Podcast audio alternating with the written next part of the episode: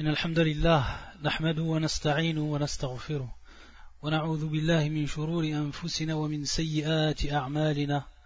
من يهدي الله فلا مضل له ومن يضلل فلا هادي له. وأشهد أن لا إله إلا الله وحده لا شريك له وأشهد أن محمدا عبده ورسوله. أما بعد فإن أصدق الحديث كتاب الله وخير الهدي هدي محمد صلى الله عليه وآله وسلم. وشر الأمور محدثاتها وكل محدثة بدعة وكل بدعة ضلالة وكل ضلالة في النار Donc nous poursuivons bi'idnillah azza wa jal wa bi'aunillah subhanah l'explication de cette série intitulée L'ornement précieux des époux vertueux. Et on avait déjà entamé la semaine dernière et le cours précédent les droits de l'épouse. Et aujourd'hui donc on va les terminer et on va passer également à ce qu'on appelle al-huquq al-mushtaraka, c'est-à-dire les droits communs.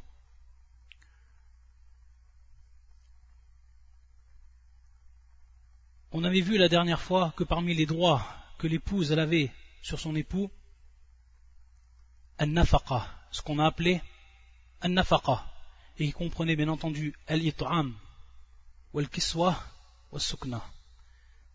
Donc al-it'am, la nourriture, wal-kiswa, l'habillement, wal-sukna, le logement. C'est trois choses qui rentrent en fait dans ce qu'on appelle al-nafaqa. On avait rapporté des preuves par rapport à cela.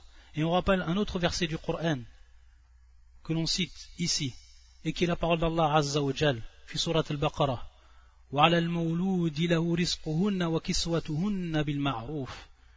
Donc dans ce verset, il nous explique l'imam Ibn Kathir, dans son tafsir, c'est-à-dire au père, et cela incombe donc, et c'est à titre d'obligation, au père de l'enfant. وعلى وعلى والد الطفل نفقة الوالدات وكسوتهن بالمعروف أي بما جرت به عادة أمثالهن من غير إسراف ولا إقتار بحسب قدرته في يساره وتوسطه وإقتاره c'est-à-dire dont il nous explique rahimahullah que le père de l'enfant il lui incombe donc un nafaqa. Donc de subvenir aux besoins des mères, donc de la mère de son enfant.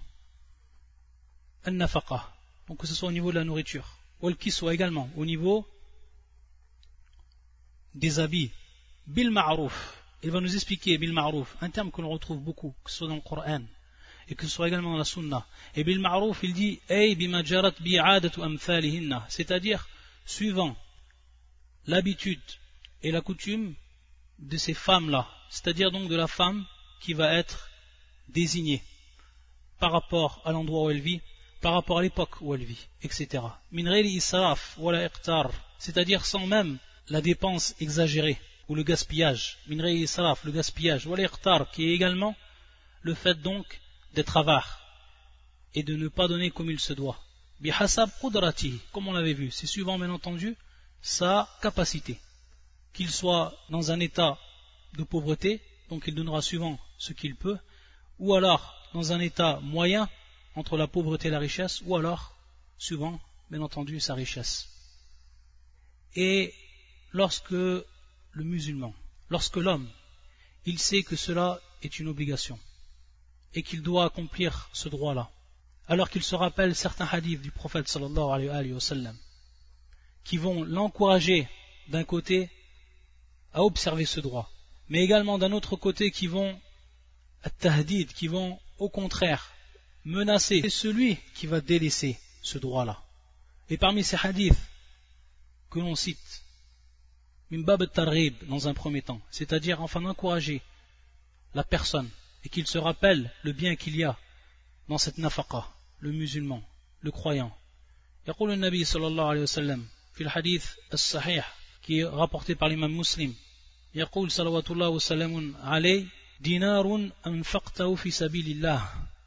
C'est-à-dire donc un dinar, un dinar que tu auras donné dans le chemin d'Allah, que tu auras dépensé dans le chemin d'Allah. Wa dinarun anfaqtahu fi raqaba. Wa dinarun anfaqtahu fi raqaba. C'est-à-dire un dinar que tu auras dépensé pour affranchir un esclave, fi raqaba, raqaba.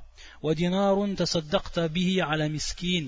c'est-à-dire un dinar que tu auras dépensé pour un pauvre, que tu auras donné donc à un pauvre.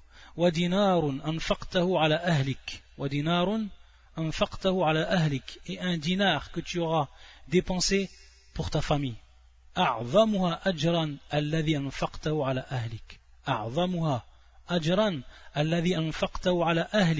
Le plus grand de, ces, de cette donation de ce que tu as donné, de cette dépense, de ce que tu as dépensé, ajran, par rapport à la récompense que tu recevras, c'est celui donc que tu as dépensé pour ta famille.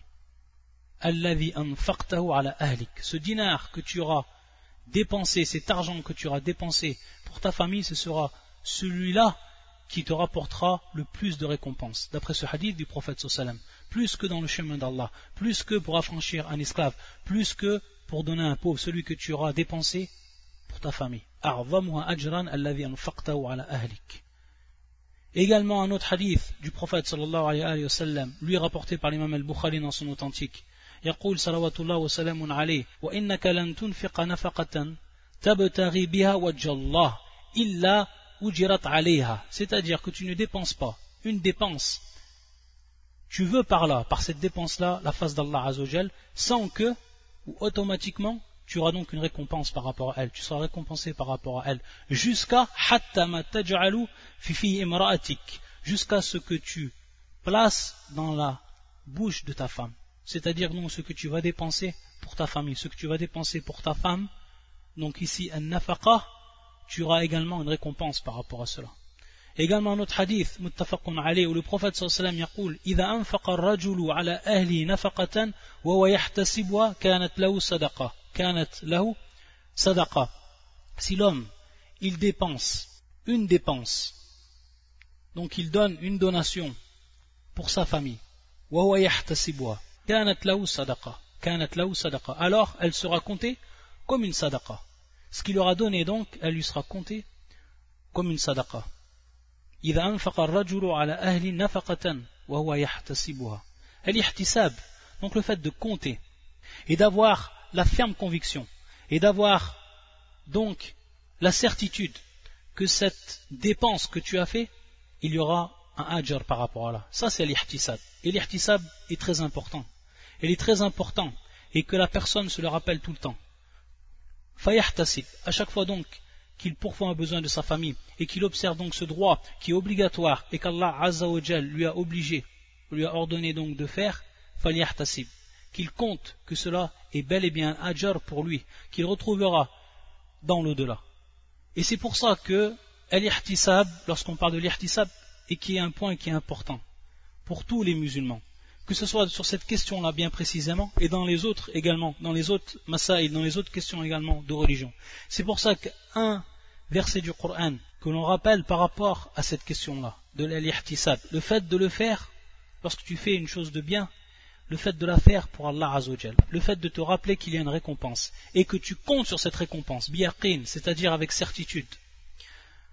Ce verset-là, qui, se trouve sur la Nisa, où Allah Azzawajal yaqul, لا خير في كثير من نجواهم إلا من أمر بصدقة أو معروف أو إصلاح بين الناس ومن يفعل ذلك ابتغاء مرضات الله فسوف نؤتيه أجرا عظيما Qu'est-ce qu'il dit Allah Azza wa Jal dans ce verset La khayra fi kathirin min najwahum illa man amara bi sadaqatin aw ma'rufin aw islahin bayna nas Il n'y a rien de bon dans la plus grande partie de leur conversation secrète.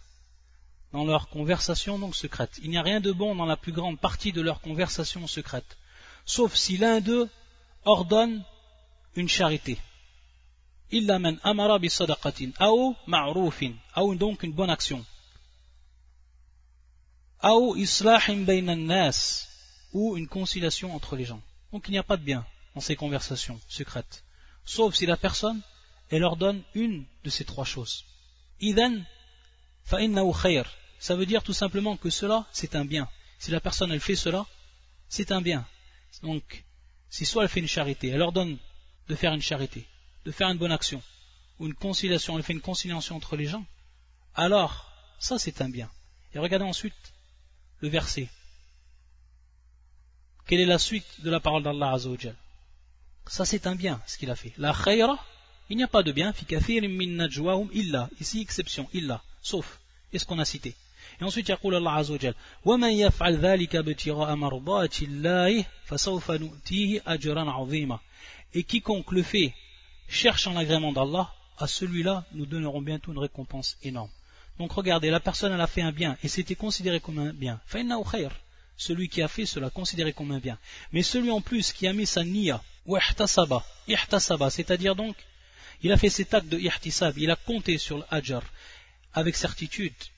Et il l'a fait pour satisfaire Allah Azzawajal, pour la face d'Allah subhanahu wa ta'ala, à celui-là, nous donnerons bientôt une récompense qui est énorme. Donc regardez comment Allah Azzawajal, il n'a rien délaissé dans cette vie d'ici-bas, sans qu'il n'ait donné un ajr, même jusqu'à donner cette nafaqa qui est à la base de toute façon wajiba, qui est obligatoire, de la donner donc et de la dépenser au sein même de sa famille, pour sa femme. Et bien au contraire, et dans l'autre sens, quel va être le châtiment ou la menace qui va être pour celui qui délaisse et qui bafoue ce droit-là. Le prophète sallam, dans ce hadith qui est rapporté par l'imam muslim, يقول كفى بالمرء إثما أن يضيع من يقوت كفى بالمرء إثما أن يضيع من يقوت c'est-à-dire il suffit comme péché à l'homme c'est-à-dire ici le prophète sallam nous fait prendre conscience de la grandeur, de l'importance et également de la gravité de ce péché. C'est-à-dire donc qu'il perd, qu'il délaisse, qu'il délaisse donc ce droit, ce droit-là que les personnes ont envers lui. Et ces personnes-là, bien entendu, sont sa famille. Celui donc qui a le droit à cette nafaqa et qu'il délaisse et qu'il bafoue donc ce droit. Il suffit de cela comme ithm, donc la gravité de ce péché. Également dans un autre hadith qui est rapporté par l'imam Ibn Hibban dans son authentique et qui est un hadith Hassanun Sahih comme l'a authentifié Charles Albani يقول النبي صلى الله عليه وآله وسلم إن الله سائل كل راع عما استرعاه c'est-à-dire que Allah Azza wa va demander à chaque responsable suivant par rapport à sa responsabilité. Donc chaque personne était un berger. Chaque personne a été un berger dans cette vie d'ici-bas. Et il a eu des responsabilités. Allah subhanahu wa ta'ala, il va lui poser des questions sur cela. Hafiza am dayya. Hafiza am dayya. C'est-à-dire soit il les a préservés, donc il a préservé ce droit-là, il a préservé cette responsabilité, ou alors il l'a délaissé, il l'a perdu.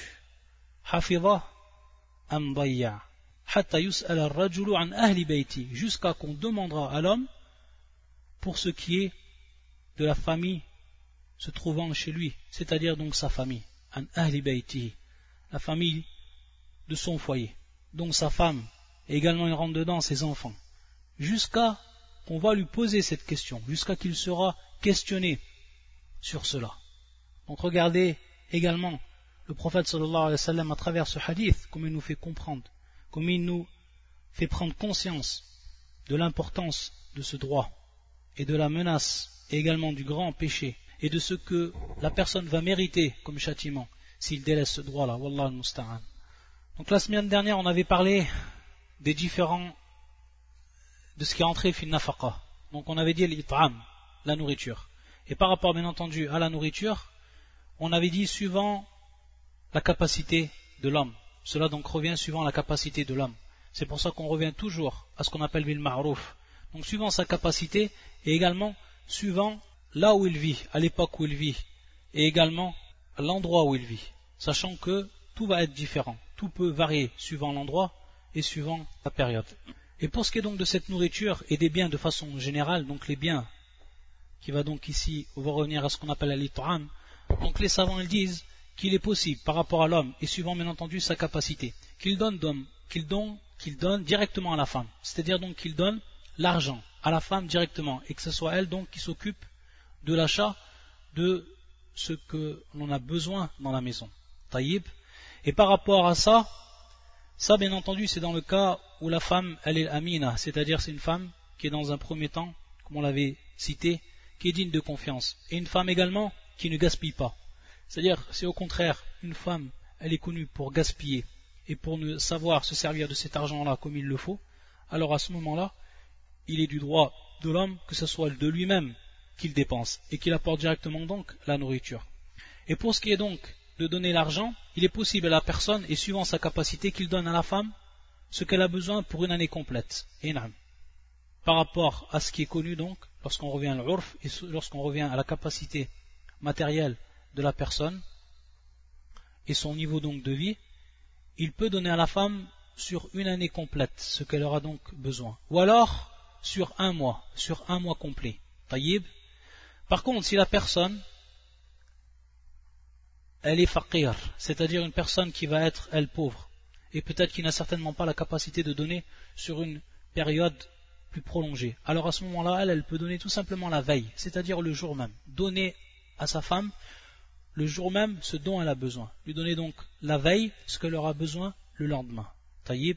Et on n'a pas le droit de l'obliger de donner une somme plus importante, suivant des jours, ou suivant d'autres jours, ou suivant par exemple deux semaines, ou suivant par exemple un mois, si lui n'a pas la capacité.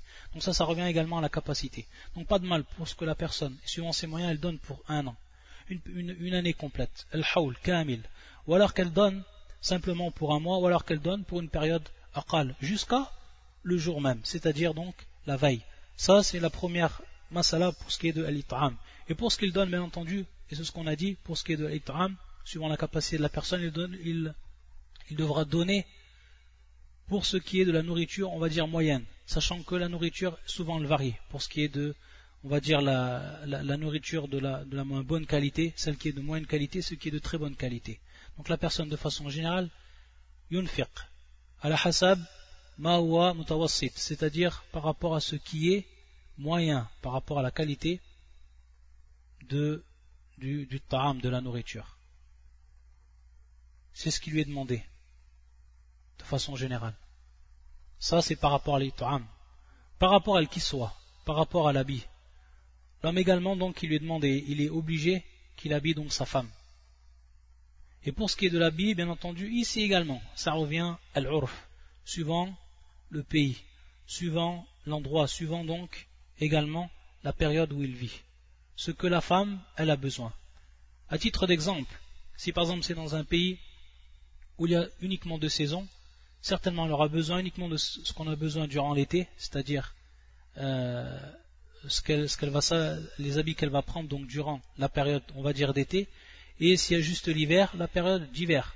Dans d'autres pays, il y a par exemple quatre saisons, donc peut-être qu'elle aura besoin des habits qui sont munasib, c'est-à-dire qui sont euh, conformes à ces quatre saisons, etc.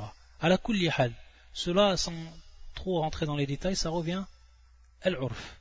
Ça revient, bien entendu, al-aada. Par rapport à la coutume, par rapport à l'habitude des gens, taïb, et également suivant le moyen, les moyens de la personne. Et bien entendu, ici, un tahdir, c'est-à-dire une mise en garde pour les femmes qui profitent de ce droit pour rentrer dans ce qu'on appelle le gaspillage. Et qui va demander à son homme, à chaque fois qu'une nouvelle mode vient, va lui demander d'acheter des vêtements. Taïb, jusqu'à un point où peut-être des vêtements, elle sera servie une ou deux fois, trois ou quatre fois, à peine. Et ensuite, elle délaissera. Et c'est ce qu'on voit, ça c'est du gaspillage. Et ça c'est ce qui n'est pas permis. Taïb, le droit que la femme a le droit qu'elle a sur son homme, le droit qu'elle a sur son homme, c'est qu'il lui fournisse les habits qu'elle a besoin, suivant bien entendu le, le pays où elle vit, suivant ou dans la période où elle vit. À notre époque, bien entendu, les habits qui sont demandés, ce pas, ce n'ont pas été les mêmes habits il y a 100 ans, etc. Donc on revient de façon générale pour ces ahkam, pour ces lois, à ce qu'on appelle al-urf. Donc al-infaq bil ma'ruf. Pour ce qui est de al-sukna, donc du logement. Donc pour ce qui est du logement. La femme également, elle a droit donc à son logement. Elle a droit à être logée. Et pour ce qui est donc du logement, les savants, eux, ils ont divergé en deux paroles pour ce qui est du logement. Certains savants ont dit que cela revient à l'état de la femme. Si par exemple la femme, avant qu'elle se marie, elle habitait dans une belle maison et qu'elle était une femme riche, issue d'une famille riche, alors la personne devra la faire habiter et lui fournir un logement qui lui est convenable pour elle et suivant sa situation. Ça, c'est certains savants, et principalement les Shafi'iyya, qui disent cela. Et ils vont se baser sur le hadith de Hind qu'on avait cité la dernière fois. Lorsque le prophète sallallahu alayhi wa sallam lui avait dit de prendre ce qu'elle avait besoin pour elle et son mari. Sachant que Hind, c'était une femme qui était, avant de se marier, une femme qui était euh, riche et qui avait un niveau élevé. Et par rapport à cela, bien entendu, les savants l'ont pris comme preuve pour dire que cela va dépendre de l'état de la femme. Taïb. Et la plupart des savants, et qui est donc la deuxième parole, et c'est la parole de la plupart des savants, al-jumhur, que c'est suivant l'homme. Que c'est suivant l'homme, c'est-à-dire donc suivant la capacité et suivant l'état de l'homme. Ça, c'est ce qui est la parole la plus juste et la plus proche. Pourquoi? Parce qu'on a vu dans le verset précédent, ou le verset qu'on avait cité la dernière fois, lorsqu'Allah Azzawajal yaqul falyunfiq mimma Allah, c'est-à-dire donc qu'il dépense de ce que Allah Azzawajal lui a donné. De ce que Allah Azzawajal lui a donné. Donc, lorsqu'Allah Azzawajal qal falyunfiq, c'est-à-dire qu'il dépense ensuite mimma ce que Allah Azzawajal lui a donné, donc suivant sa capacité. Suivant sa capacité. Taïb. Une autre question ici qui va se poser. Lorsque la femme ou l'homme va demander donc soit son époux, soit son épouse donc, suivant donc le cas, qu'ils habitent près de leurs parents. Qu'ils habitent près de leurs parents. Taïb. Ça en réalité, pour ce qui est de cette question-là, il y a un tafsil, c'est-à-dire qu'il y a, les savants nous ont donné des détails pour ce qui est de cela. Si c'est pour ce qui est des parents de l'homme, si l'homme, il demande ou il pose comme condition que son foyer soit proche du foyer de ses parents, très proche même. Taïb. Ici, on va voir et on va regarder l'état des parents et leur situation par rapport au din et par rapport également à leur comportement. Si on sait que c'est des parents qui sont droits au niveau du din, ou alors ce sont des gens qui ne rentrent pas dans les affaires de leur enfant, c'est-à-dire donc pour ce qui est propre aux rapports conjugaux,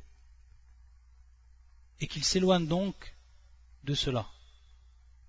Si l'homme à ce moment-là, il demande et il pose comme condition à sa femme que son foyer, que le foyer qu'il va lui fournir sera proche, très proche de la maison de ses parents, et afin donc euh, qu'ils viennent pour les aider, qu'ils soient proches donc d'eux pour les aider, encore plus ils sont kibar c'est-à-dire ils sont âgés, alors à ce moment-là, la femme elle doit répondre.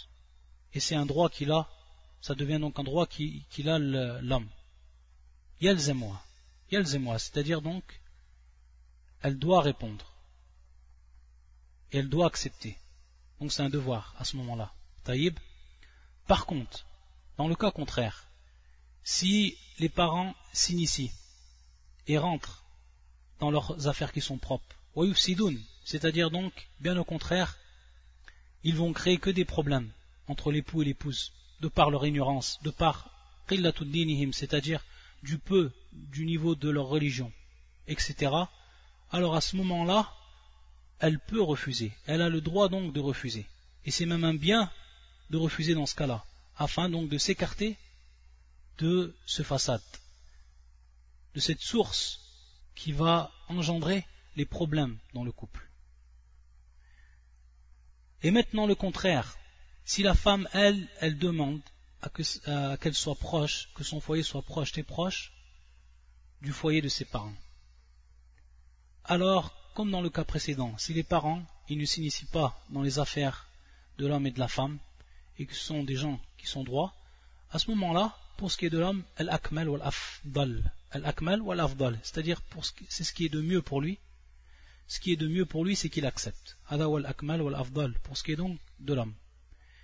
Et bien au contraire, et ça, ça va de soi, si les parents de cette femme-là également sont connus donc pour créer des problèmes, etc., alors le mieux pour lui, c'est qu'il s'éloigne et qu'il n'accepte pas donc cela. Une autre question également qui va se poser par rapport à l'habitation et au foyer. Lorsque l'homme il est marié avec plusieurs femmes, par exemple deux femmes ou encore plus, est-ce que il peut loger ces femmes dans une seule maison? Ou alors il doit à tout prix loger chaque femme dans une maison? Par rapport à, cela, les savants vont également donner un tafsil, c'est-à-dire ils vont expliquer ici et donner des détails. Si c'est dans une seule maison, si par exemple l'homme, à titre d'exemple, il va loger deux femmes dans une seule maison, si la maison, elle facile, c'est-à-dire que la maison, elle est divisée en deux, c'est-à-dire que dans le sens où la femme, elle a sa chambre, à titre d'exemple, tout ce qui est en rapport avec sa raha, c'est-à-dire donc sa tranquillité. Et également, de l'autre côté, donc on a raha et également al manafia, tout ce qu'elle a besoin par rapport à l'utilité. Donc on pense ici à la cuisine, etc. Si elle a cela propre à elle, donc si elle a sa chambre, elle a par exemple ses toilettes, elle a par exemple sa cuisine, etc. Tout ce dont elle n'a pas à partager. Et donc qu'elle utilisera sans avoir à partager avec la coépouse, alors à ce moment-là, à ce moment-là, il est permis. Mais donc à cette condition-là, cette condition qu'elle a tout ce qu'il ce qu'il lui faut d'utile par rapport bien entendu à cette vie, la vie conjugale de façon générale, et tout ce qu'elle a besoin dans son foyer, si elle l'a propre à elle, elle n'a pas à partager, taillé, par exemple une cuisine propre à elle, une chambre propre à elle, etc., alors dans ce cas-là, dans ce cas-là, il a, il a le droit, et c'est possible. Par contre, si ce n'est pas le cas, alors, si les deux épouses ne sont pas d'accord, si les deux épouses ne sont pas d'accord, alors c'est du droit donc de la femme de demander de son propre foyer. Tout simplement. Et il va de soi que l'on sait que si les femmes vont partager le même foyer et qu'elles vont partager également tout ce qui est d'utile, également tout ce qui fait partie euh, des pièces où on se repose, etc., alors on sait que dans la plupart des cas, et ça, ça fait partie de la nature humaine de la femme, c'est que il va devenir ce qu'on appelle iqar al-fitna. C'est-à-dire donc la fitna qui va apparaître. Et le désordre qui va apparaître. Dû donc à la ghayra, donc dû à la jalousie de la femme, qui est propre à la femme. également, il peut donc y avoir un ifsad fil hayat Donc que cette vie conjugale soit détériorée. Donc c'est pour cela que les savants disent, s'il n'y a pas cette condition qui est remplie, celle qu'on a citée auparavant, et que si les deux femmes ne sont pas d'accord, alors elles ont le droit à ce moment-là de demander chacune leur foyer. et il devra, minbab ilzam, c'est-à-dire ça sera un devoir à l'homme de fournir à chaque femme sa propre maison. Par contre, bien entendu, si tout est partagé, et si les deux femmes elles sont d'accord pour cela, euh, si elles sont d'accord, alors à ce moment-là ça revient à elles. À la c'est le droit de la femme alors de demander l'isolement dans le cas où il, y a partage dans la même maison, il y a partage de tout. Une autre question également qui va se poser de jurisprudence pour ce qui est de nafaqa, le fait de survenir donc aux besoins, c'est de savoir quand cette nafaqa donc cette dépense que fait l'homme pour sa femme, quand il est annulé et quand elle y a droit. La première condition que vont poser les savants pour que la femme donc ait droit à la nafaqa, c'est qu'elle acte, acte zawaj. L'acte de mariage, le contrat de mariage, yakun sahihan, il soit donc authentique, que les conditions soient remplies. Également, les arcanes. Et ce qu'on a vu donc et ce qui est en relation avec la jurisprudence concernant le droit ou concernant plutôt le contrat de mariage. Si c'est un acte qui est sahih, qui est authentique, alors ça c'est la première condition où la femme aura droit à nafaqa, elle aura droit donc à cette dépense. Si le acte, lui, n'est pas sahih, il n'est pas authentique dans ce cas non. Dans ce cas-là donc, yaskut. Ce haq, yaskut. Taïb, ça c'est la première condition. La deuxième condition, antakun madkhoulan biha. Taïb, qu'est-ce que ça veut dire? Tout simplement, ça veut dire que l'homme aura consommé le mariage. Que l'homme, il aura consommé le mariage. Au moment où il aura consommé le mariage, taïb, alors également là, elle aura donc droit à la nafaqa. Donc ça c'est la deuxième condition, après un acte sahih, donc un contrat de mariage authentique, et une fois qu'il a consommé le mariage. Taïb. Par contre, s'il n'a pas consommé le mariage, au moment où il n'a pas encore consommé le mariage, c'est-à-dire que s'il n'est pas encore consommé son mariage, alors il n'a pas à donner, il n'a pas à dépenser donc pour sa femme. Sauf dans un cas, dans un cas que nous rappellent beaucoup de savants, c'est au cas où lui-même il a retardé. C'est-à-dire donc que le foyer est présent, que sa femme elle est présente dans le foyer, taïb, et que lui, bidoun sabab, sans une cause, que lui en fait il a, il retardé de consommer ce mariage-là. Alors à ce moment-là, même si euh, il n'a pas consommé, il devra donc, à ce moment-là, la dépense lui, deviendra obligatoire. Dans ce cas-là, taïb. Donc première condition, aqdun sahih. Deuxième condition, la consommation du mariage. Et la troisième condition également, et qui est la dernière, c'est que la femme ne soit pas ce qu'on appelle naashiza. C'est-à-dire donc, comme on l'avait expliqué, la tamtani al firash, c'est-à-dire donc qu'elle ne euh, se refuse pas à son mari. Au moment où elle se refuse à son mari, taïb, qu'elle refuse d'avoir avec lui donc un rapport, alors à ce moment-là, yasqut adal c'est-à-dire que ce droit de nafaqa, il ne devient plus effectif, c'est-à-dire donc il n'a plus à dépenser pour elle, au moment donc où elle s'abstient, où elle refuse d'avoir un rapport avec son mari. Ou alors, comme on l'avait déjà expliqué dans les cours précédents, lorsque la femme sort de chez elle sans l'autorisation de son mari et qu'elle va chez ses parents et qu'elle ne revient plus chez elle et sans qu'elle ait eu l'autorisation de son, mari, alors à ce moment-là également, elle n'a plus le droit à la nafaqa. Elle n'a plus le droit donc à cette dépense-là. Il n'a plus à, subvenir à ses besoins, l'homme dont sa femme s'est comportée ainsi. Donc ça, c'est les trois conditions qu'on a citées. Sahih, matroulan biha. Ça donc, c'est pour ce qui est de cette question-là. À quel moment la femme a droit à un nafaqa et à quel moment cela est annulé? Une troisième question également qui va se poser. C'est pour ce qui est du al-ilaj.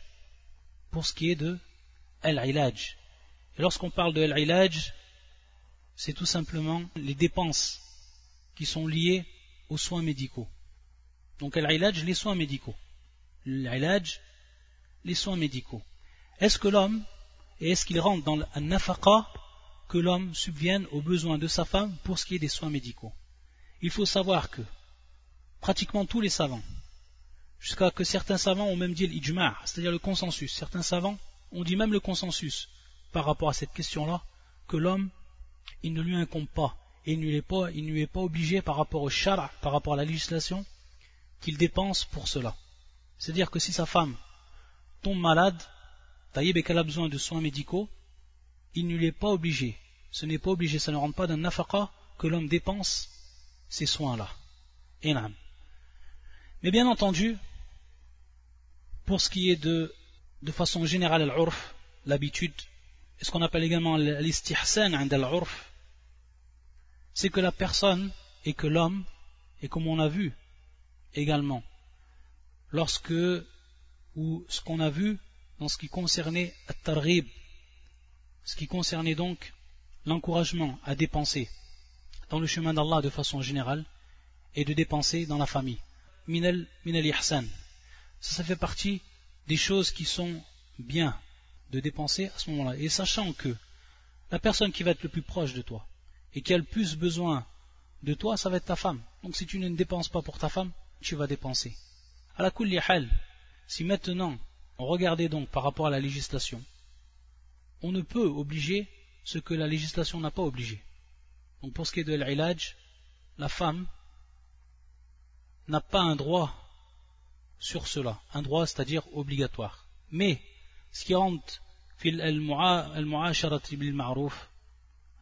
c'est-à-dire le fait de vivre avec sa femme de la meilleure des façons, c'est qu'il subviennent à ce besoin-là, et qui rentrent donc dans les, ce qu'on appelle donc les, euh, soins médicaux. Taïb. Ici, bien, entendu, il y a une exception qui va être faite, c'est dans le cas où la femme a besoin de ces soins-là à cause de sa grossesse. À cause de sa grossesse. Alors dans ce cas-là, à cause de sa grossesse, il est obligé. Il est obligé de subvenir donc aux besoins de sa femme pour ce qui est de ses soins médicaux. Lorsque c'est en rapport avec la grossesse. Pourquoi? Parce qu'il est responsable et de manière obligatoire de dépenser pour le bébé qu'il y a, El Janin, qui se trouve donc dans le ventre de cette femme-là. Donc à ce moment-là, bien entendu, ça devient une obligation. Et s'il ne dépense pas pour cela, alors il sera jugé. Et el qadi, non seulement donc il prendra un ithm, un péché, et également il sera jugé par rapport à cela et on lui obligera à dépenser donc pour ce droit-là. Mais pour revenir donc à cette question, si la personne elle est pauvre, elle n'a pas la possibilité donc de subvenir aux besoins de sa femme pour ce qui est des soins médicaux, et que c'est en dehors donc de ce qui est en relation avec la grossesse, alors on ne peut obliger la personne. Également une question qui va se poser par rapport à nafaqa, et qui est également important, qui rentre dans les droits. Si la femme maintenant elle travaille, et bien entendu lorsqu'on dit elle travaille, c'est qu'elle veut dire qu'elle va, va travailler dans un travail qui est autorisé au niveau du char, avec toutes les conditions que cela implique. Si la femme elle travaille, et donc elle a un salaire, à ce moment-là, est-ce que la personne, est-ce que l'homme devra subvenir aux besoins de sa femme, si elle-même elle a un salaire? La réponse ici est nam. Il devra, même si sa femme gagne plus que lui, et un salaire gagne plus que lui, il devra quand même, parce que c'est son droit, il devra quand même subvenir aux besoins de sa femme, même dans ce cas-là. Et pourquoi cela? Parce que l'homme, et ça c'est son droit, ça c'est son droit l'homme, s'il veut, s'il veut, il peut l'interdire, interdire sa femme à aller travailler. Et à ce moment-là, elle, il lui sera obligé de lui obéir. Parce comme on avait vu dans les droits, avec les preuves citées, que la femme ne peut sortir sans l'autorisation de son homme.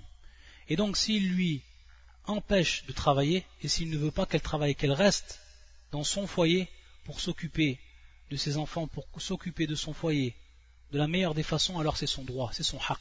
C'est pour ça qu'à tout moment, l'homme, s'il veut, il peut empêcher sa femme de travailler. Elle devra lui obéir. Et ça, c'est wajib. Ça, ça sera une, obligation pour elle. Donc c'est pour ça qu'à partir de là, il reste cette nafaqa. Même si elle, elle travaille, il reste nafaqa. Taillé parce que c'est son droit de lui demander cela. Donc à partir de là, et de manière claire, il doit continuer, même si elle travaille, et s'il est bien entendu, s'il agrée cela, il doit continuer, lui, à donner cette nafaqa. Et bien entendu, elle asl, on l'avait déjà dit également, l'asl, c'est-à-dire qu'à l'origine, la femme, elle reste dans, son foyer. Et également le prophète sallallahu alayhi wa il nous a dit dans ce hadith authentique, c'est-à-dire que le prophète sallallahu alayhi wa nous dit que tout le monde est en réalité responsable. Tout le monde est responsable. Tout le monde a une responsabilité. Tout le monde est considéré comme un berger. Et donc, il a sous sa responsabilité des gens et des amana à respecter et à préserver. C'est-à-dire que tout le monde sera interrogé par rapport à ce dont il était responsable. Et ensuite le prophète sallam, qu'est-ce qu'il a dit au niveau pour ce qui est de la femme?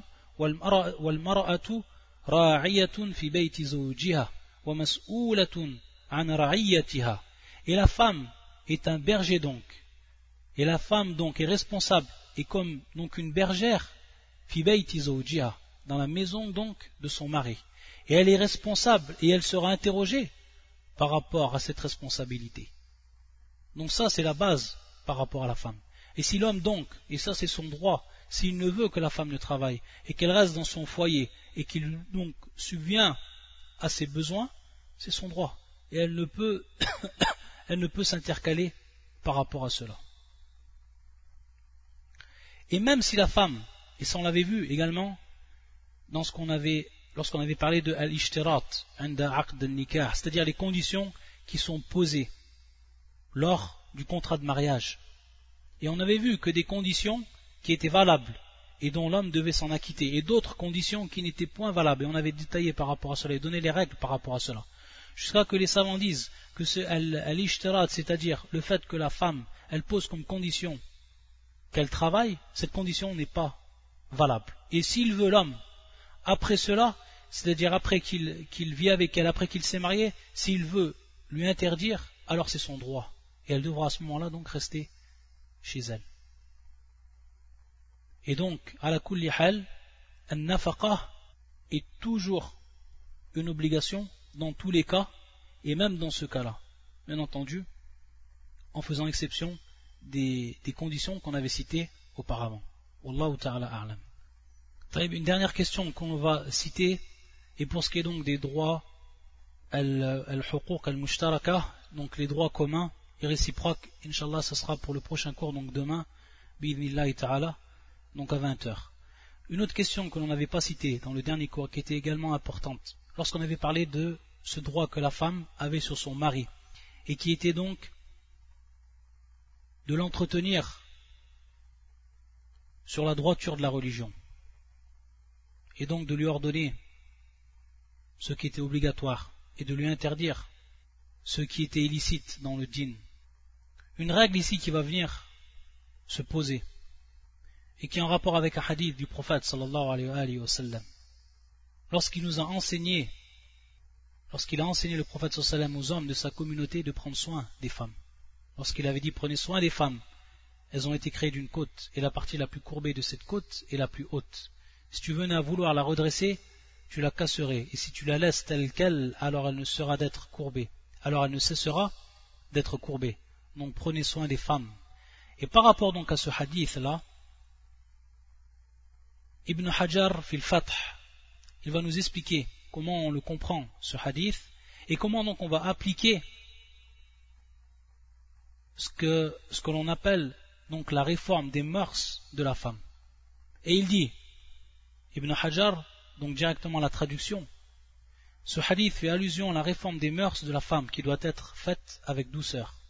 Car s'il advenait qu'elle soit effectuée de façon exagérée, alors cela entraînerait sa rupture. Par ailleurs, l'homme ne doit pas non plus délaisser complètement la femme déviée, sinon elle demeurera sur sa déviation. Taïb. La règle sur ce point, donc on a la règle sur ce point est la suivante. On ne laisse pas la femme sur la déviation. Taïb, on ne la laisse pas donc dévier, sur la déviation, sur cette déviation. Si cela la conduit à outrepasser sa propre nature où l'imperfection peut dominer, comme commettre les péchés ou comme commettre des péchés de manière directe ou délaisser une obligation. Donc à partir de là, on va comprendre que l'homme ne peut laisser la femme sur cette déviation si cela induit, si cela conduit, si cela engendre donc à outrepasser sa propre nature par rapport à laquelle elle a été créée la femme. Et donc l'imperfection va dominer, va dominer et ainsi donc elle va commettre les péchés de manière directe. Donc de commettre les péchés ou alors de délaisser une obligation. Que ce soit par contre, il va la laisser sur sa déviation en ce qui concerne les choses permises. Les choses qui sont permises, c'est-à-dire ce qu'on appelle al-mubahat. Taïb, donc il va la laisser sur cette déviation. Ou donc, cette imperfection qu'elle a ne va pas dominer pour ce qui est donc des obligations et pour ce qui est également de ce qui est interdit. Mais, pour ce qui va concerner les choses qui sont permises au niveau du din, donc al-mubahat. Ça c'est également une règle, un point important que l'on cite pour ce qui est donc de ce droit et de ce plus grand droit qu'elle avait la femme par rapport à son homme. Et également il va rentrer dans ce droit. C'est également un droit qu'elle a la femme. Il va rentrer également dans ce droit-là que la femme demande, demande à son homme qui lui enseigne donc sa religion et ce dont elle a besoin par rapport à sa religion. Et que lui donc doit lui donner les moyens, soit lui donner les moyens, soit lui donner de manière directe, donner donc les moyens et les possibilités qu'elle s'instruise par rapport à son dîne, par rapport à sa religion, afin donc de progresser et de vivre en harmonie donc avec ce dîne, avec la religion de l'islam, et suivant également la sunna du prophète sallallahu alayhi wa sallam.